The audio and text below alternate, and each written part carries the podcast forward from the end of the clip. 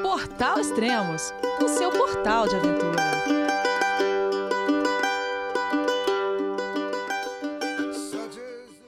Bom dia, boa tarde, boa noite, bem-vindo a Extremos, o seu podcast de aventura. Esse é o segundo podcast da cicloviagem A Vida Virou um Risco, do Luiz Antônio. Olá, Luiz, tudo bem? João, é você, meu filho? Alô, pai. Eu consegui. Eu tô no cume do Everest. Eu vi, meu filho. Te acompanhei o tempo todo pela sua página Spot.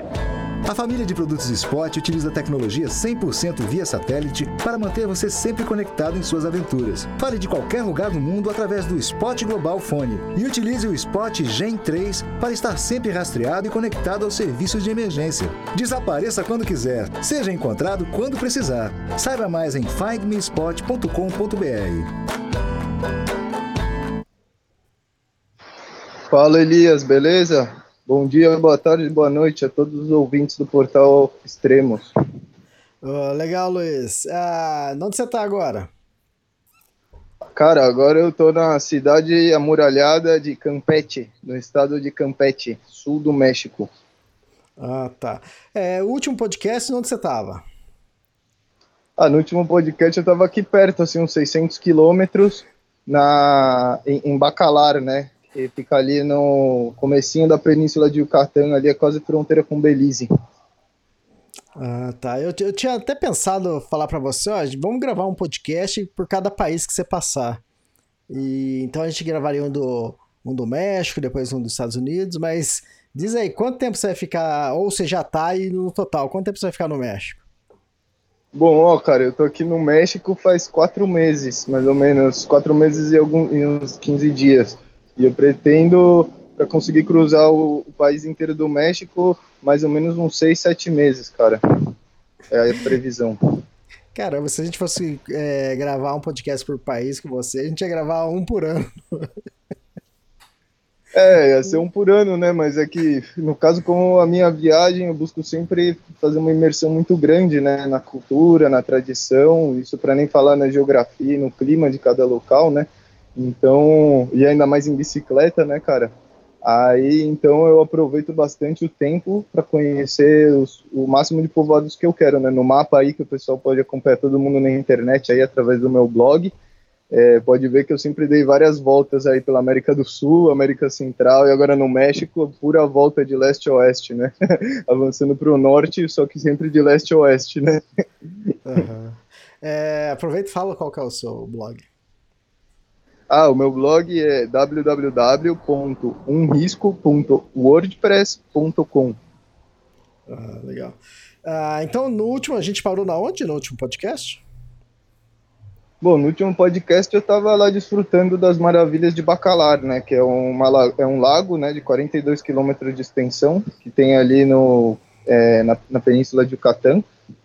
É maravilhoso, né, de água, a, o famoso lago de sete cores, né. Uhum, e você estava trabalhando lá, e depois disso?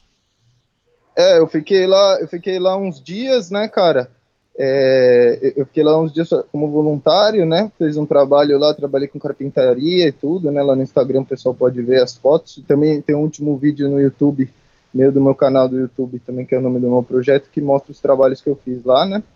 E aí, bom, aí eu recebi uma notícia, né? Que isso é, foi algo inédito para mim, né? Que meus pais eles estavam vindo ao México para me visitar, né, cara? Foi bem ali no era isso aí devia ser mais ou menos o, o, o 12 de agosto, 13 de agosto que eles me ligaram e me contaram.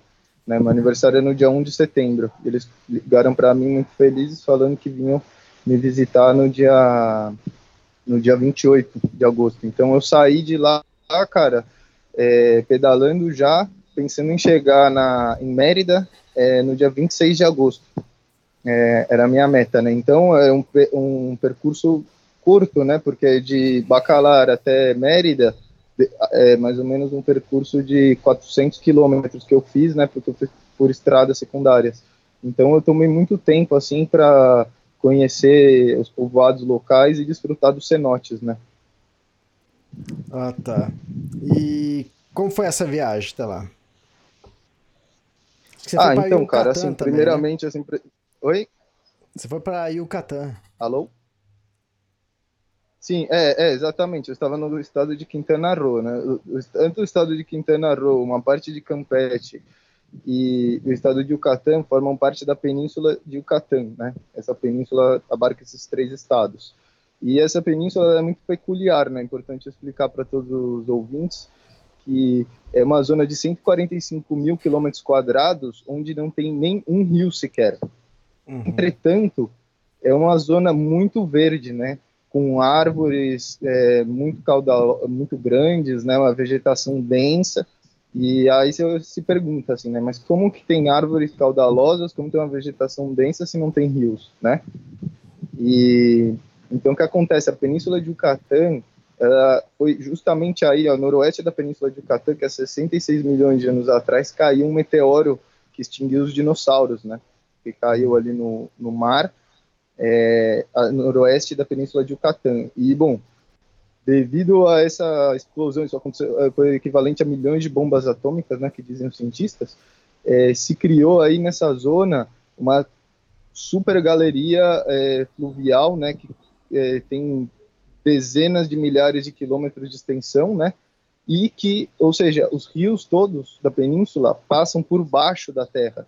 E uhum. como toda a península de Yucatán ela é de pedra calcária, a característica dela é de pedra calcária, ela a pedra calcária se molda com a água, né? De acordo com os anos vão passando, a água vai moldando a, as formações de pedra calcária. Então se criaram grandes galerias e tem rios assim que se conectam é, de centenas de quilômetros assim, né? E são os cenotes, né? No caso, que são poços de água é, que dão nessa caverna, né? Você consegue ver é, a galeria subterrânea, né? É, quando chega um cenote, né? E é uma zona que tem mais ou menos 6 mil cenotes, a Península de Yucatán. Somente algum, ah. alguns, alguns deles estão é, aptos para o turismo, né? Porque, na verdade, para você poder visitar um cenote, você precisa de uma estrutura turística bem grande, porque tem que ter escada, tem que ter iluminação, né? e tem que ter obras né, de abertura, muitas vezes, porque às vezes tem vários tipos, um que são cavernas fechadas, outros que são abertos, que já caiu o teto, digamos assim, né, e outros até que são assim bem na altura, assim como um lago mesmo, né. Só que a característica deles é bem interessante, porque a água é sempre bem transparente, eles têm 30, 40 metros de profundidade, né. Então foi mais ou menos nesse... Oi, desculpe. Você chegou a visitar algum e para visitar é só com agência de turismo ou é possível ir sozinho? Não, assim, como é, são 6 mil, né, cenote, você vê cenote em cada povoado que você vai, né? Bom, no meu caminho para Tulum, né, aí eu passei por uns três, né? Só que Tulum é uma cidade muito turística, né? Não, não sei se você já ouviu falar de Tulum, a Riviera Maia ali, né, onde começa e tem um turismo muito forte ali, né, focado para o norte-americano, né, para o europeu. E aí tem os cenotes, assim, eles são é, todos, é, é, digamos assim, os cenotes que estão lá têm uma estrutura turística bem grande. Né? Além disso, tem também as ruínas, né, de Tulum que são é, na beira do mar, né, um forte. E assim, até Tulum eu não visitei muitos cenotes, né? Eu, a, o Lago de Bacalar é formado por seis cenotes, no caso, né? Então pode se dizer que eu conheci um pouco dos cenotes quando estive em Bacalar. Mas eu fui realmente conhecer depois que eu saí de Tulum. Eu fiquei lá em Tulum na casa de um amigo do Warm Showers, né, plataforma de hospedagem solidária. E aí depois de uns três dias que eu fiquei lá por Tulum, participei de umas festas lá, porque é uma cidade bem agitada, né? Tem um aqui no México tem muito movimento artístico, né? Então, cara, música de todos os lugares, principalmente eh, os estilos latinos, né, vindos aqui do México e tal, são bem fortes, né, e festas muito boas, assim, né, então eu aproveitei lá isso, e de Tulum, aí foi por cenote, cara, eu ia de, de cidade em cidade, como eu mencionei, eu não podia fazer é, poucos quilô, eu não podia fazer muitos quilômetros por dia, porque eu, a, eu tinha que chegar no dia 26 em Mérida só, então eu busquei, se você olha o mapa na Península de Yucatán, bom, no México, assim, em geral, né, pelo que eu tô andando aqui, tem muita estrada, cara, é fantástico para fazer cicloturismo no México, porque o que acontece? Tem estrada principal, onde passam todos os carros, certo? Uhum. E nessa, nessa, nessas estradas são ruins para o cicloturista, porque não tem muita sombra, muito carro passa, né, e muito tráfego, então existem outras estradas que conectam povoadinhos pequenos, que são os povoados maias, né? Porque a região toda é de assentamento, tem mu muitos, é, muita gente de origem maia, né, indígena, aqui na península. Então, essa, essa, essas estradinhas que ligam os povoadinhos, elas são, assim, estradinhas todas asfaltadas, é tudo reto, né, não tem subidas, e e aí você vai, aí não, é, é assim a estrada bem estreita, né? Mas quase não passa carro, passa tipo um carro a cada 15 minutos, um carro a cada 20 minutos. E cada povoado que você chega, cara, tem um cenote. É uhum. incrível, velho. O, o cenote, assim, em algumas cidades está assim no na, numa, na praça assim da cidade, né? Uhum. Aí você desce a escada, você desce a escada ali e entra no e entra no cenote ali, se banha, né? Em alguns que tem, né? Porque tem outras que tem o cenote, mas não tem acesso para você descer lá, entendeu? É, e aí é por esse motivo que, por exemplo, todo cenote se cobra entrada, né? É, todos todos os cenotes que eu fui, né? Ah, entendi. E... É, que mais você participou aí, né, durante essa viagem? Ah, essa foto de capa que a gente está usando, o que, que ela representa? Ah, sim, né? Essa, essa, essa foto de capa aí, bom, é, o que acontece? Durante a minha instância é, no Caiuco Maia, eu tive a oportunidade de, de estar em contato lá com um xamã, né, que é uma pessoa que pratica cerimônias. É, da, bom, é, essa cerimônia ela é da, da civilização, se chama Temascal, e é da civilização méxica, né?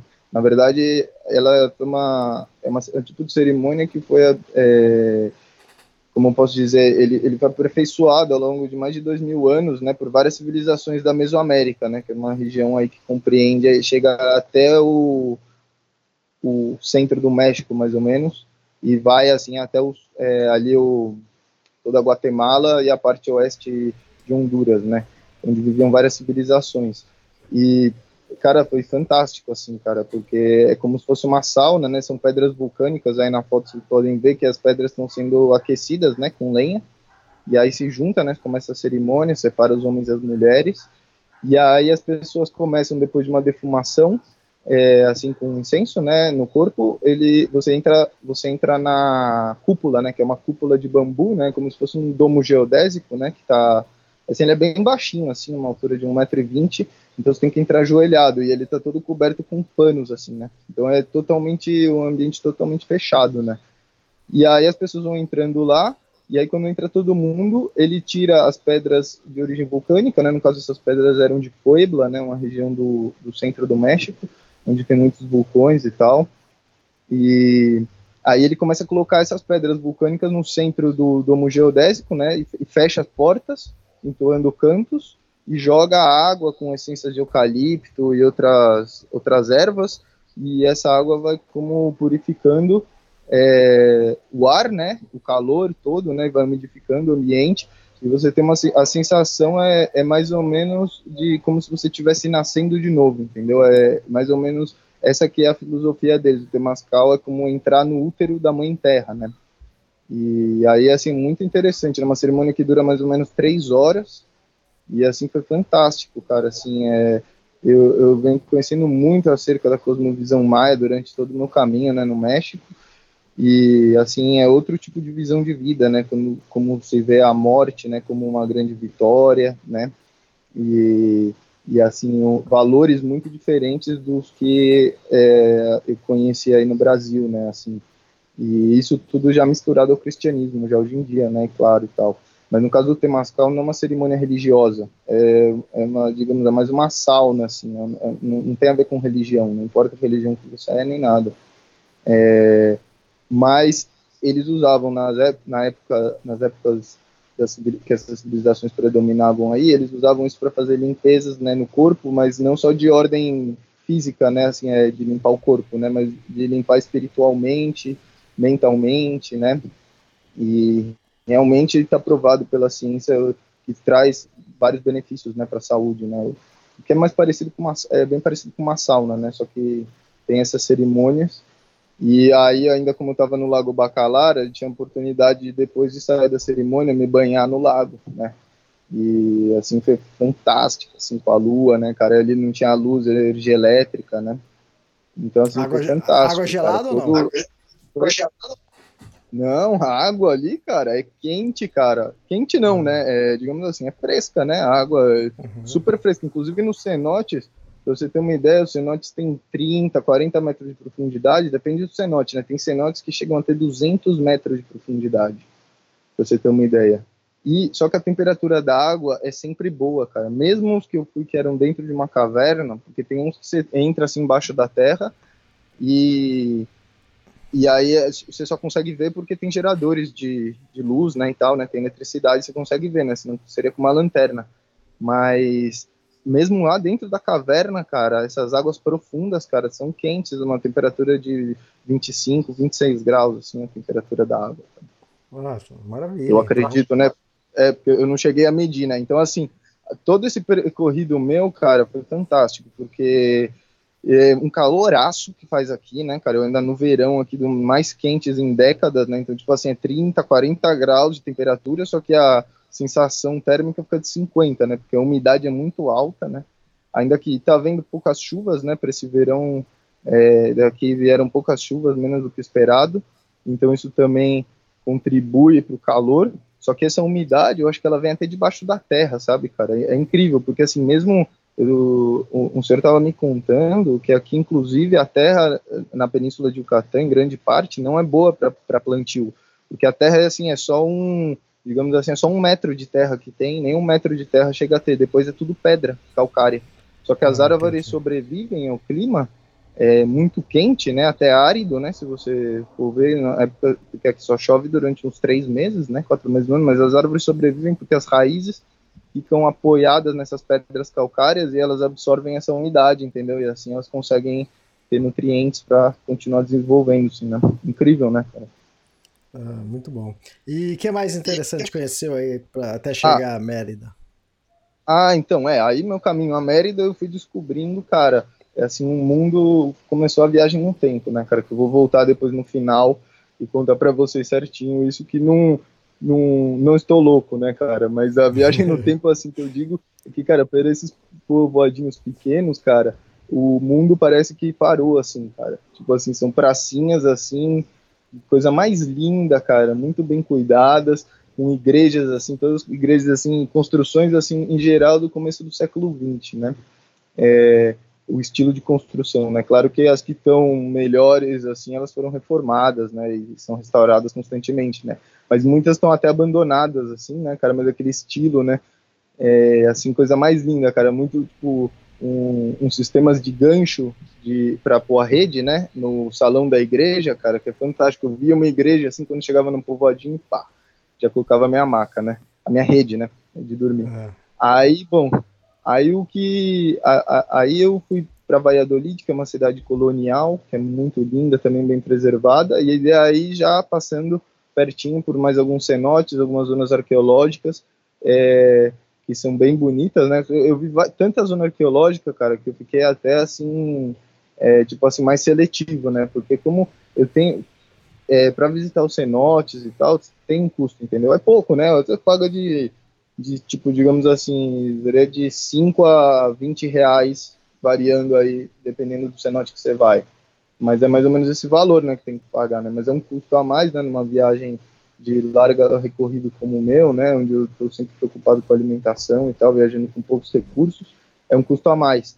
E as ruínas também. Então, como eu visitei várias ruínas, por exemplo, Chichen Itza, que é uma bem famosa, né, eu deixei não visitei, né, cara, porque parece a Disneylândia, né, cu- custa 25 euros para entrar, 25 dólares, desculpa, para entrar, né, e, e, e, assim, é cheio de turista, lotadaço, né, e ela tá toda reformada, né, e tal, eu cansei de ver foto de Chichen Itza, né, como eu visitei outras ruínas maias muito grandes, né, também, de porte grande também, tal qual Chichen Itza, por exemplo, eu não fui, né, e aí, bom, aí quando eu cheguei a Mérida, cara, foi assim, fantástico, né, cara, porque Mérida é uma cidade bem bonita, é, colonial também, né, e ela é da época do século XIX, né, onde teve uma grande produção do Heineken. Eu não sei se já ouviu falar de- dessa planta chamada Heineken. Não, não. É- é- Essa, dessa planta eles tiram uma fibra que é a fibra que é a fibra mais forte para se fazer cordas é, marinas, cordas para barco, né? E essa daí foram, foram, foi o tipo de material usado para fazer corda durante até, até a invenção do nylon, né? Quando inventaram o nylon, que essa, essa indústria quebrou, né? Essa, essa indústria do Heineken, mas até então o Heineken era muito era, era, e era um tipo de planta que só dava só dá aí na Península de Yucatán, né? Que foi na verdade foi os, os maias que descobriram isso, né? Eles faziam cordas com esse material, né? De é, é, tipo uma planta, né, verde, assim, fibrosa, ela parece até assim, né, claro, devido às proporções, ela parece até o agave, assim, no caso, né, que ela parece meio carnuda, assim, sabe, que ela é grande e espetada para cima, assim. Uhum. E aí daí você abre ela e tira a fibra dela, e tirando a fibra, com essa fibra você pode fazer, é, você faz a corda, né, e aí para fazer a corda é outro processo, porque na verdade o que eles faziam lá era só tirar a fibra, né, mas aí em Mérida vivem as pessoas mais ricas do México, né? Durante todo o século XIX, né? Então tem umas mansões assim absurdas, cara, grandes.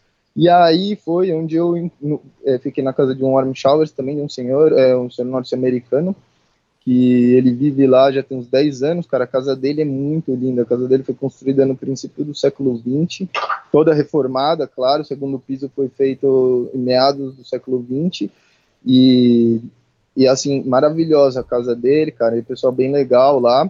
E aí eu deixei minha bicicleta lá, e aí eu fui encontrar meus pais, né? Eu encontrei uma passagem de.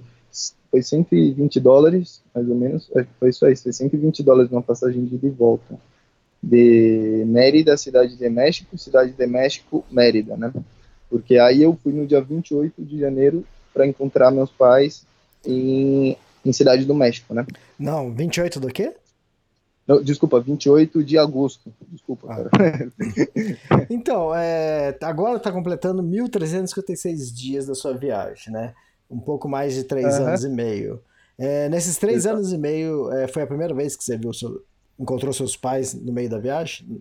Na sua viagem? Não, não, não, não, não. Esse já em outras ocasiões também eles me visitaram e eu também, bom, para quem acompanha o blog lá, é, sabe que eu tive agora uma temporada de três meses no Brasil, né, em 2018, né? Eu tive de outubro até dezembro de, de 2018, eu tive lá em São Paulo, né? Ou seja, fazia nove meses que eu não via meus pais, né, no caso. Ah, tá. E qual, quais foram, foram os outros lugares que seus, seus pais foram te visitar? Ah, em, em 2017, meus pais me visitaram no Peru, uhum. em em Huaraz, em Cordilheira Blanca. Aí estivemos como um, uma semana. E também em uma outra ocasião, em 2016, no sul do Brasil, na casa de, um, de uns amigos. Aí estivemos juntos. E, ah, e aí ia ser muito legal, né, cara? Porque assim, meus pais, é, quando eles vêm me visitar, daí eles conhecem meus amigos, né? Fica na casa, no, no caso do Peru, né? Ficaram até na casa lá dos meus anfitriões lá, né? E assim, fantástico, assim, né? Agora com os, com os senhores que me receberam em Mérida. Bom, aí de, deixa eu contar quando eu encontrei eles, né? Na cidade uhum. do México, né? E aí foi assim, fantástico, cara. A cidade do México é uma cidade gigante, né? Só cinco dias não dá para conhecer nada, né? Mas essa é uma cidade, é maior do que São Paulo, né? Uma, uma, acho que é a maior cidade do mundo, né, cara? Tá entre a, as maiores cidades do mundo. E ela tem mais ou menos a mesma população de, de, de São Paulo, né? Da capital de São Paulo, só que tem uma concentração é, de pessoas maior, entendeu?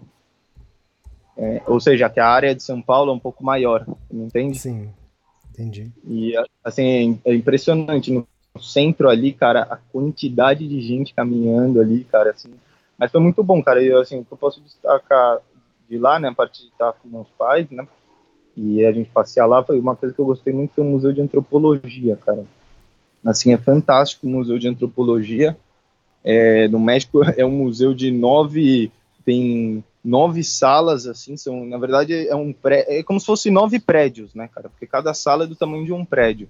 Ah, e que tá. conta toda a história da humanidade da América, né? A, da chegada do homem na América, né? Além disso, tem umas exposições itinerantes é, de fotografia e no andar de cima mostra o México de hoje em dia, né? Então, assim, cara, só serviu para reafirmar a grande força cultural que tem o México, assim, cara, que, que é um país que preserva muito as suas tradições culturais, enaltece muito, é assim, impressionante, cara. É, mostra assim, e é tudo feito em maquetes, tem maquetes dos mercados é, da Mesoamérica na época, né? É, reconstruções mesmo, cara. É, para todo mundo que vai para o México, cara, que vai passar na cidade do México, tem que ir lá no Museu de Antropologia, cara. É um passeio para dois dias, assim. Se for ver todo o museu, tem que ir dois dias no museu. A uhum. gente ficou lá o dia inteiro. A gente ficou desde manhã até quando fechou e ficou faltando a parte de cima. A gente não viu assim com muito detalhe, entendeu? Tá, e aí onde você encontrou seu pai? Ah, na cidade do México. Eu encontrei eles lá. Aí esse passeio fizemos lá, né? Foi, ah, tá. foi, um, foi um passeio que a gente fez. Aí, de cinco dias ficamos lá na cidade do México, deu para ver bem pouquinho, né? Como, como eu falei, bem grande a cidade do México. Então, aí a gente, o que acontece? Eles voltaram para Yucatán comigo, para Mérida, né? Aí ah, eles voltaram para Mérida e aí eu decidi, é, eu, eu quis mostrar para eles os lugares que a gente foi, que, que, eu, que eu visitei, né? Então aí a gente alugou um carro e aí foi viajando toda a península de Yucatán até Bacalar, de Mérida até Bacalar, né? Que é um percurso de ida e volta uns 700 quilômetros, né? E ah, foi fantástico. E eles curtiram?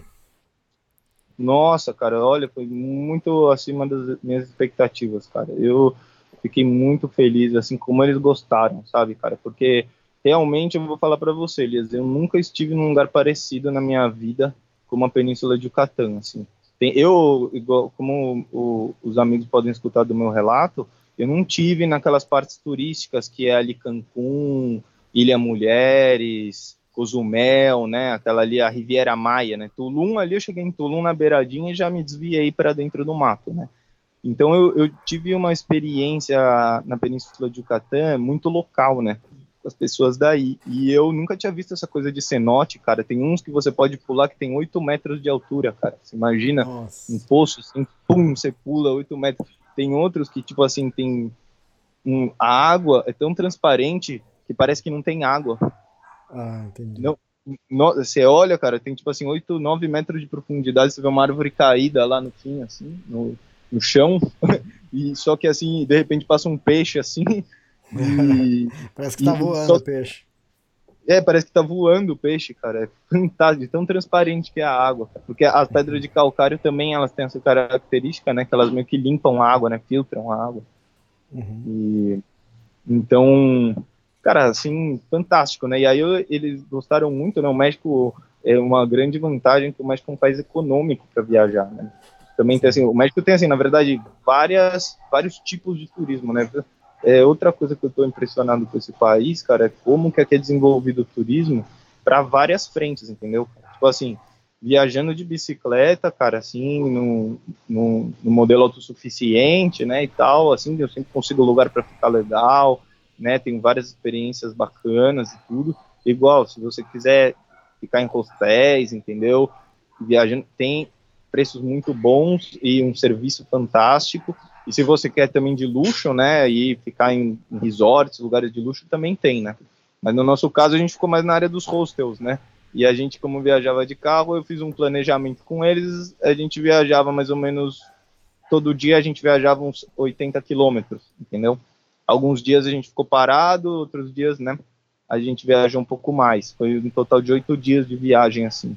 E aí eu fiquei impressionado como eles gostaram, cara, porque eles chegamos em Bacalar, eles quiseram ficar mais lá, né? Eles não, não, vamos ficar mais aqui. quero ficar mais. Meu pai falando assim, não, quero morar aqui.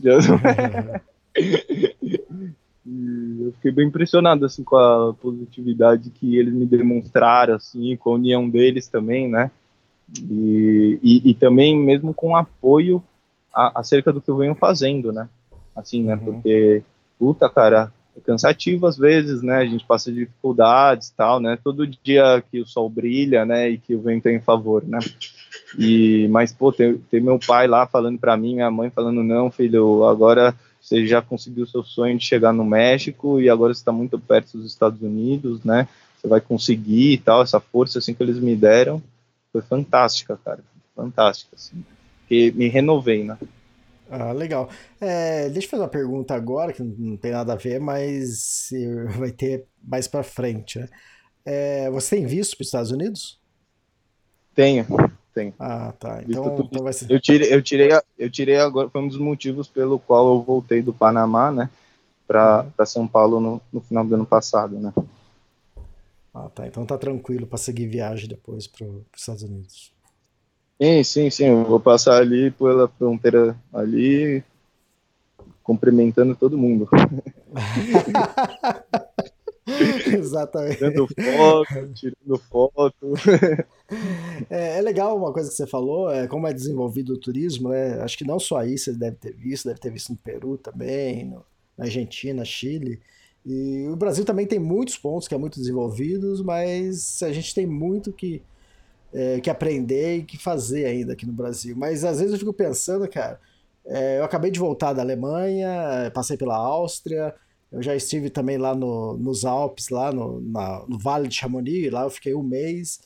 E eu fico imaginando é, aqui no Brasil eles tentarem construir algo parecido, porque você vai lá no alto das montanhas, você encontra refúgio, restaurantes, e é o mesmo estilo que você falou. Se você quer pagar é, baratinho, você pode acampar. Você quer pagar mais caro, você tem, entende? Você quer almo- é, almoçar lá no restaurante com a vista por meio de glacê, né? Que é um glaciar lá. Você pode, entende? Ou você quer ir lá e tomar uma Coca-Cola lá, você também pode. Foi o que eu fiz. é, tomei uma Coca-Cola e comi um lanche lá e tava lá apreciando, entende?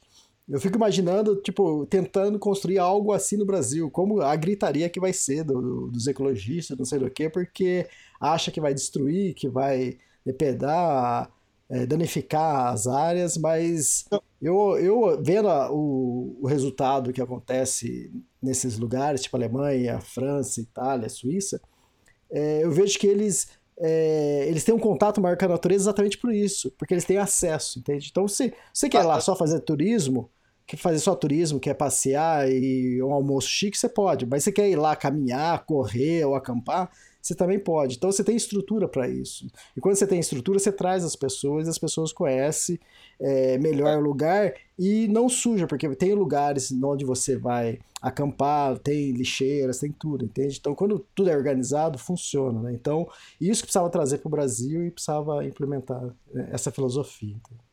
O difícil Não, vai ser certeza. O difícil vai ser quebrar os paradigmas, as, as ideias de, de muita gente que não quer que mexa em nada.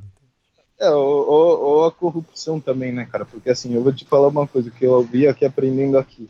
O que acontece, cara? No, no próprio passeio com meus pais, foi que eu busquei, eu levei eles nos lugares locais, nos lugares onde eu fui, porque os- o- as atrações turísticas locais, elas são todas administradas pela comunidade, que eles chamam aqui de ejido, né? Ejido, né? A tradução direta, né? Eles chamam comunidade ejidal, né? É como se fosse uma subprefeitura, digamos assim. É, e nessa comunidade, por exemplo, tem um cenote, ou tem uma cachoeira, ou tem um negócio, isso é cuidado pelo ejido. E o ejido é um grupo de senhores, normalmente são senhores mais velhos até, e eles estão lá cobrando. E cada um que vem lá, o dia que ele vem cobrar, o dinheiro que ele cobra vai para o bolso dele, entendeu? E aí o outro é responsável no outro dia, ele tem que limpar, tem que manter organizado e tudo, mas ele tá lá cobrando, ele vai receber, entendeu? Aquilo lá que ele recebe. Então, cara, é, é, eu vejo que movimenta muitas comunidades pequenas, né? Não só porque assim tem lá é, é, Xcaré, tem outras outros resorts é, fantásticos e, e mansões, lugares que você pode ir fantásticos em Cancún e tudo. Só que isso é tudo capital estrangeiro, né, cara? É tudo caríssimo e tal. E tem todos aqueles serviços mais fantásticos e tal. Só que aí eu acho que também já não é tão positivo, porque tipo assim, os caras lá trabalhando por 100 pesos por dia, né, que é 5 dólares por dia, e quem tá ganhando mesmo o grosso do dinheiro são os investidores estrangeiros, né, que nem vivem lá, né. Mas Não, já bom, mas- tem, tem, tem essa organização local, Uhum. né, que é interessantíssima e desenvolve as comunidades, né. Então, mas é o que a gente estava falando. É, esse- Tipo, é, essa parte mais cara é ter o investidor. Então, eles merecem receber, entende? Pelo que eles investiram. Claro. E é, é o que a gente está Claro. falando. É, o interessante dessas regiões é que, que você- se você tem dinheiro, você pode ir lá e passar e ficar tranquilo, ficar no hotel bom e comer bem. Sim. Agora, se, se você não se você não tem muito dinheiro, você vai poder ir também, mas pode ser que não nos mesmos lugares, mas na mesma região e desfrutar também de tudo, né? É isso que eu falo. É, eu não vejo nenhum Sim. problema ter um hotel cinco estrelas, ter um teleférico para chegar até lá em cima enquanto as pessoas podem caminhar. Eu acho que, que a montanha, a região é, é para todos, entende? E, Exato, e de- desde que respeite, não polua, não destrua, eu acho que todos têm que ter acesso. E sim. então eu acho que no final de tudo, todo mundo sai lucrando. O povo local também vai, vai sair lucrando, porque vai ter é, os- as suas tarefas, seus roteiros para fazer também. Quem investiu Uhum. também vai ter o seu retorno. Então eu acho que o mundo é de, de todo mundo, não é só de. Tipo assim, só porque o cara tem dinheiro, ele, ele, não, ele é, é defamado e que não sei o que tem. Sim, não. sim. Não, tem razão. E assim, eu, eu tive a oportunidade de ver, tipo, senhores, por exemplo, pessoas de origem maia, que tem condição, tem, eu, fui, eu, eu tive num balneário lá de um senhor que era um cenote, uma piscina, um cabana, o senhor era de origem maia, era médico formado, e estava construindo aquele lugar, tinha 20 anos, já preservando o lugar, é igual você fala, preserva, e aí, aí isso mostra o reflexo, por exemplo, em comparação com a Centro-América. Na Centro-América as pessoas jogam lixo em tudo que é lugar, cara. Assim, ó, não tem, não existe essa coisa de jogar lixo na lixeira. É lixo Uhum. joga no chão. Agora aqui no México não, cara. Aqui é feio. Aqui as pessoas se vê alguém jogando lixo no chão, coisa assim, tem multas, tem sanções, né? E até inclusive aqui é muito, digamos assim, mais ou menos a lei do olho por olho e dente por dente, né? Tipo assim, Sim. Tá escrito lá na placa assim, entendeu? Quem tirar, quem jogar lixo na rua aqui, se partirá toda la madre, né? Assim que eles falam. É, tipo assim, não, não se mete, não, não joga lixo, senão a gente vai te arrebentar, né? Assim, né? Assim tá escrito, né? Assim é a lei, né? Então é muito seguro aqui também, cara. Porra, aqui, cada povo, nos povoadinhos, né? Claro, cidades não, mas nos povoadinhos, cara, que segurança, cara, tranquilidade, cara. Chegando na praça ali, cara, eu posso tem lugar para tomar banho, entendeu? Viajando assim, né, de bicicleta e tal.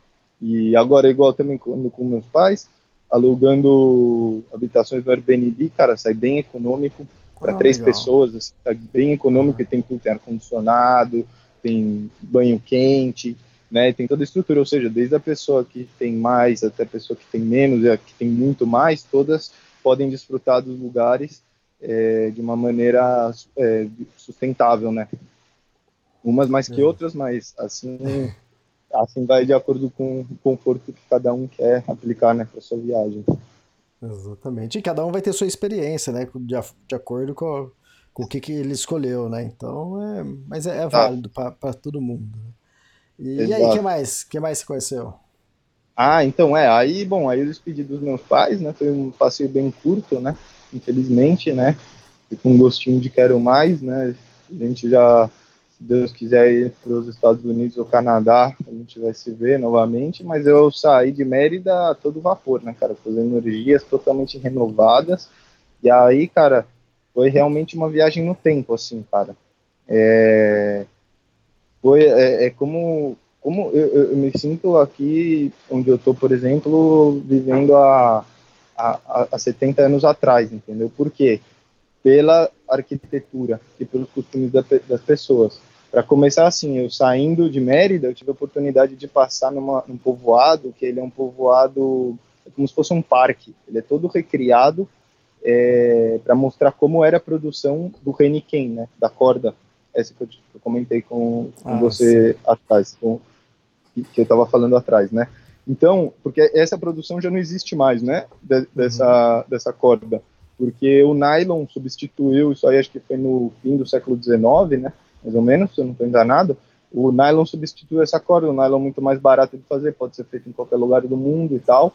Então, essa atividade foi, assim, deixada, né? E aí é por isso que eu descobri que no, povo- tinha tanto povoadinho, povoadinho, cara, no meio do nada, um povoadinho maia no meio do nada, tinha, tipo, uma puta igreja gigantesca, cara, uma fábrica, a fábrica sempre tava toda detonada, né, assim, toda é, abandonada, mas você via chaminés, assim, tal, né, e, assim, fantástico, assim, aquela visão meio bucólica, assim, né, assim, aquela coisa meio, né, o, o mato comendo, né, as paredes da fábrica, né, um pedaço caído, já, assim, coisa bem interessante.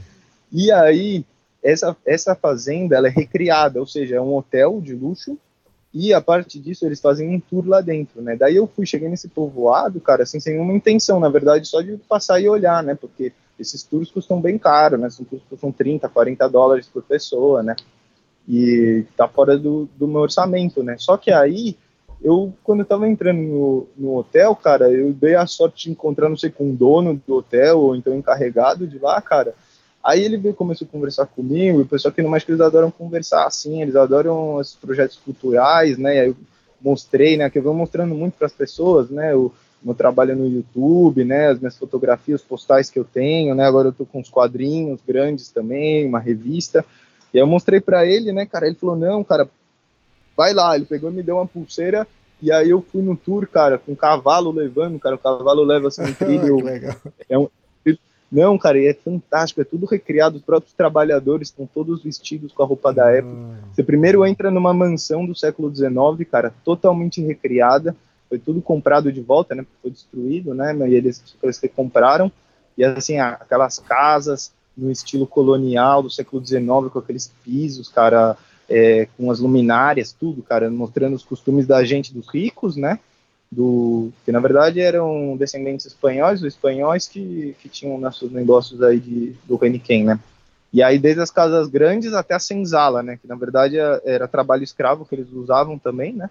Só que não era é, de origem africana, né? Não eram pessoas de origem africana, assim, os trabalhadores eram de origem maia, né? Eram locais indígenas de origem maia que viviam, né? E aí por isso que eu descobri que toda a Península de Yucatán tem tanto esses povoadinhos que eu te comentei. A cada 20 quilômetros, 10 quilômetros tem um povoadinho desse mágico, assim, que parece estar tá parado no tempo. Realmente porque parou no tempo, né? Hoje em dia, as pessoas desses povoados vivem do turismo, ou então da agricultura, assim, do milho, ou então vai para a cidade, né? Assim, vai para a cidade mais próxima para trabalhar, né, e tal, na, nas áreas de serviços, né? Então aí nessa esse esse tour que eu fiz assim foi fantástico, eu gravei tudo, né? tirei fotos, em breve eu vou estar publicando lá na, nas minhas redes, para o pessoal ver, né? E, mas assim, foi assim, cara, mágico, cara. Você vendo assim os trabalhadores todos com a roupinha deles, assim, sabe, fazendo a produção do Heineken, né, e o tour, assim, muito bem feito. E aí disso aí eu segui, né, eu, eu tive a oportunidade de visitar um, um, uma gruta aqui, que é uma gruta que tem centenas de quilômetros, e é um nome maia, só que eu não vou lembrar falar para vocês o nome maia, porque eu nunca lembro. É tudo uns nomes com X, X de Jacho, eu não, eu não, eu não vou. Mas é, é a, a, Gruta da Mulher Solitária, né, que eles chamam. Mas tem assim uma, é uma galeria assim, fantástica, cara. Parece quando você entra assim num hall de um shopping, sabe? Imagina um shopping mall assim, quando você entra assim naquelas galerias, shopping mall com uns 10 andares assim sabe? Você vê assim as escadas rolantes. Era mais ou menos aquela sensação que eu tinha, só que entrando embaixo da terra, né? Numa gruta assim. E, e aí eu acabei acampando em cima, né? Depois, porque o senhor super boa gente, né? Porque esse pessoal que nem esse daí era é um tipo de região turística local, né? Egidal. Então ali só o senhorzinho ali que cuidava. Daí quando eu voltei, ele falou: ah, acampa aí, ó. Ele abriu para mim uma cabana que tinha, né?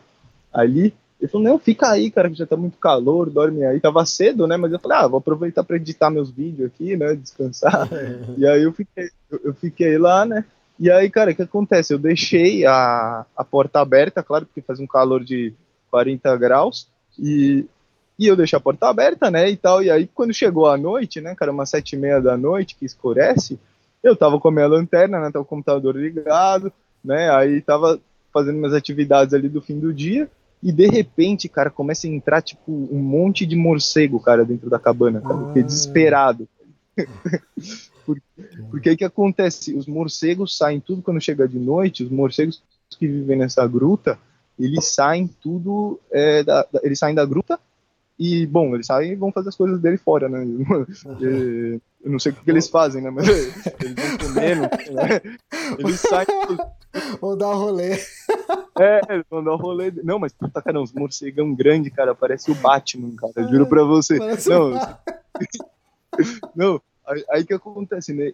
Eles começaram a entrar assim, tchum, é. e aí eles batiam na parede, né? Porque é um espaço, era uma cabana, um espaço confinado, né? Eles batiam na parede, no teto, né? Alguns batiam, e até chegavam a bater na minha rede, né? Porque minha rede tava com a.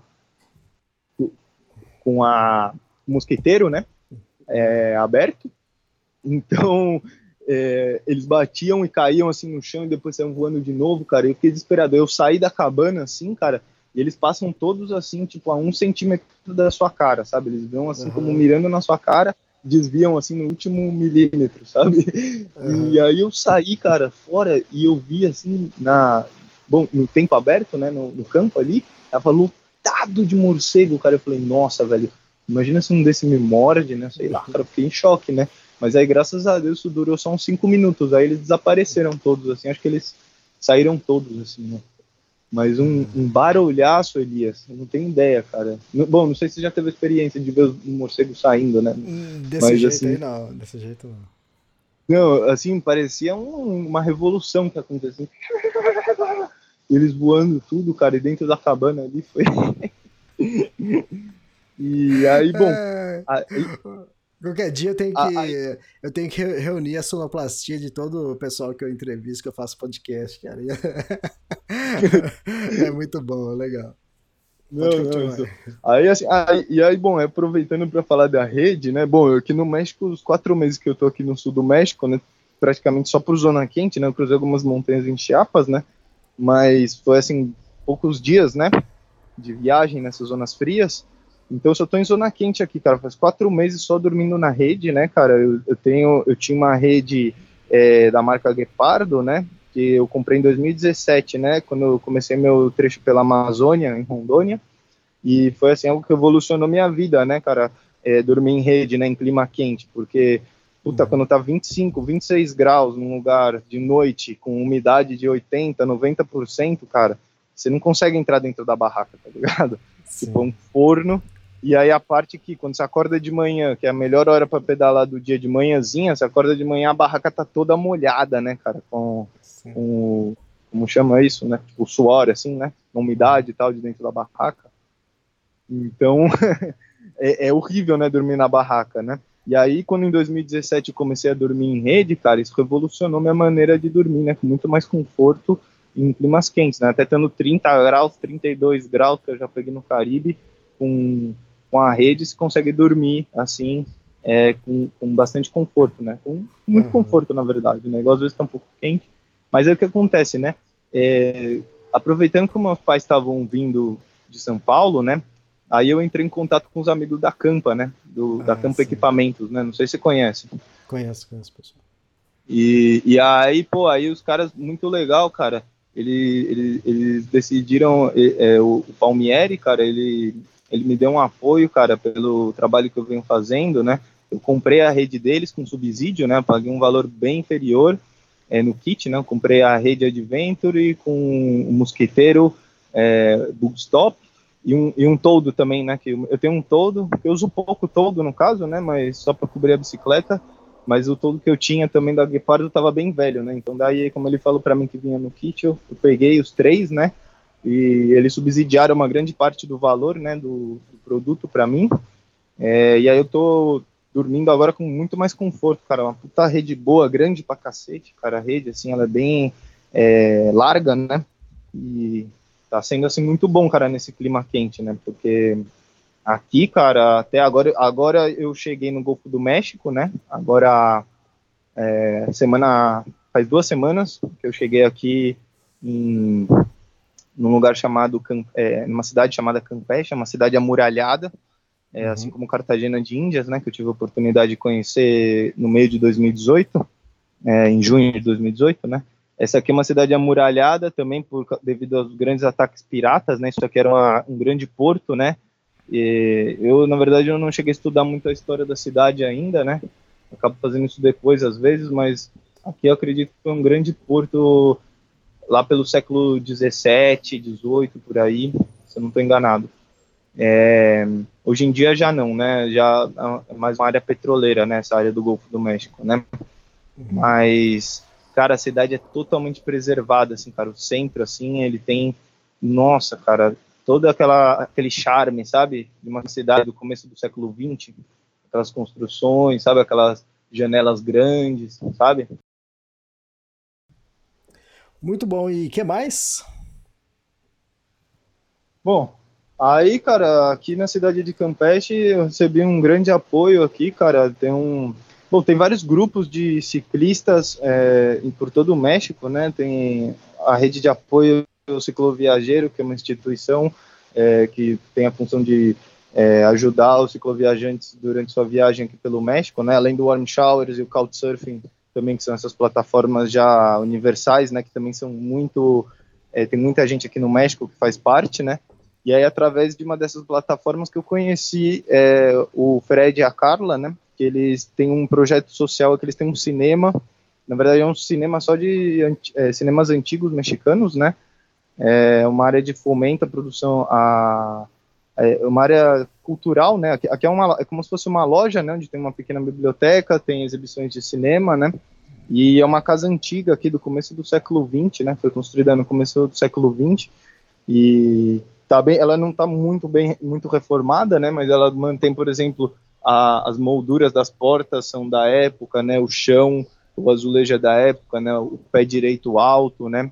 Tem algumas reformas mais recentes também mas assim é muito linda assim a casa que eu tô e aqui tem muitos livros legais, né, cara, tô tendo a oportunidade de estar em contato, conhecendo muito da cultura mexicana, né, da é, tô podendo conhecer cara escritores, músicos, né, aqui tem muitos eventos, por exemplo, aqui no bairro que eu tô, o bairro de San Román, né, que é um bairro que fica fora da cidade amuralhada, hoje em dia é centro da cidade, né, porque a cidade cresceu muito, né, mas a, Aqui antes era a área de fora da cidade, né, onde viviam os, os trabalhadores, né, os pescadores, né, que era uma zona de muita pesca.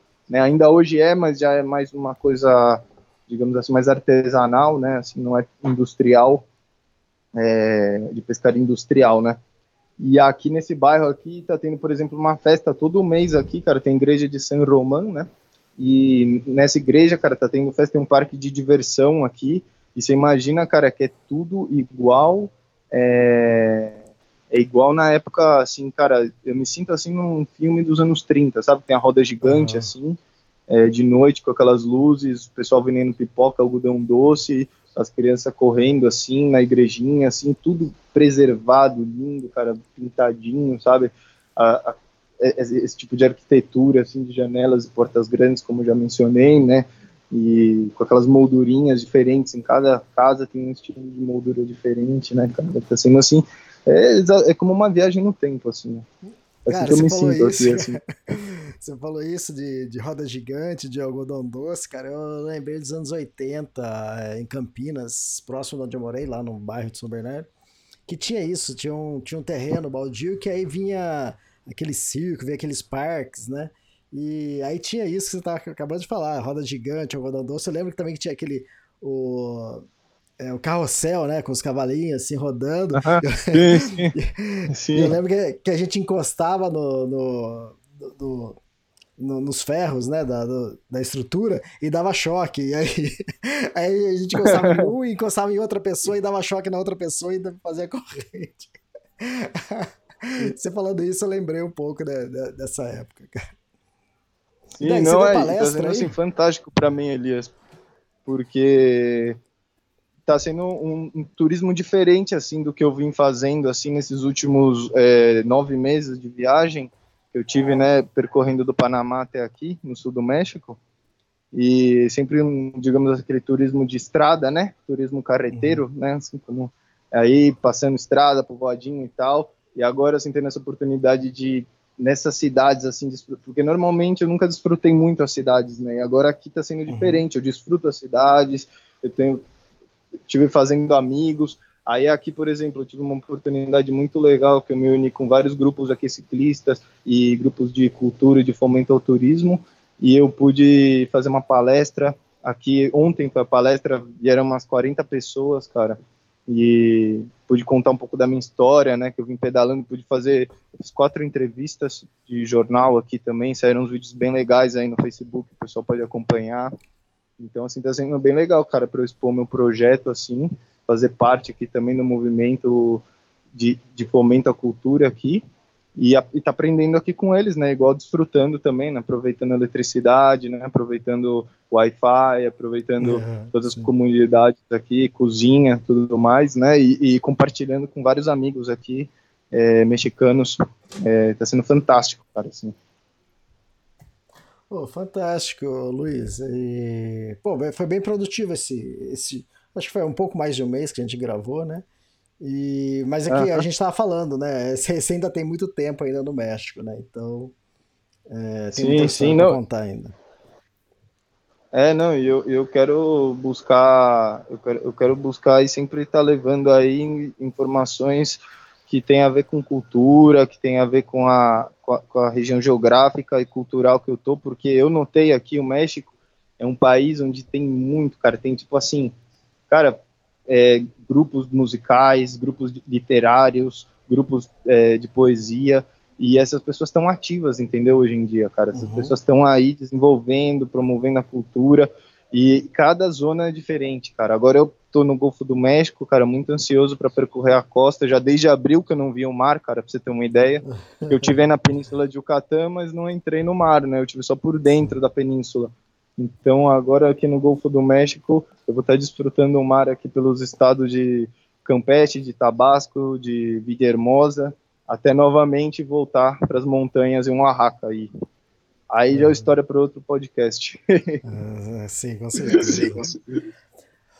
Ô Luiz, ah, valeu, obrigado por mais um podcast, foi bem interessante. O pessoal que está escutando aí, é, deixa perguntas também, comentem. É, também quem quiser é, compre os meus livros, estão lá no extremos.com.br, né? O Tour do Mont Blanc e o Kungsleden, para ajudar a fomentar e a movimentar o site, né? E é isso. Ô, Luiz, então até o próximo mês, então. Pô, até o próximo mês, Elias. Muito obrigado pelo seu tempo aí. Muito obrigado a todos os ouvintes do renomado Portal Extremos aí, cara. É uma grande honra estar podendo fazer parte aí desse grande centro, né? É, esse centro web de montanhismo, de aventura, de cicloturismo, né? Sempre um grande prazer estar colaborando aí, cara. Grande abraço a todos aí, seja de dia, de tarde ou de noite. Falou, pessoal. Uh, valeu, obrigado, até mais, tchau, tchau. Tchau.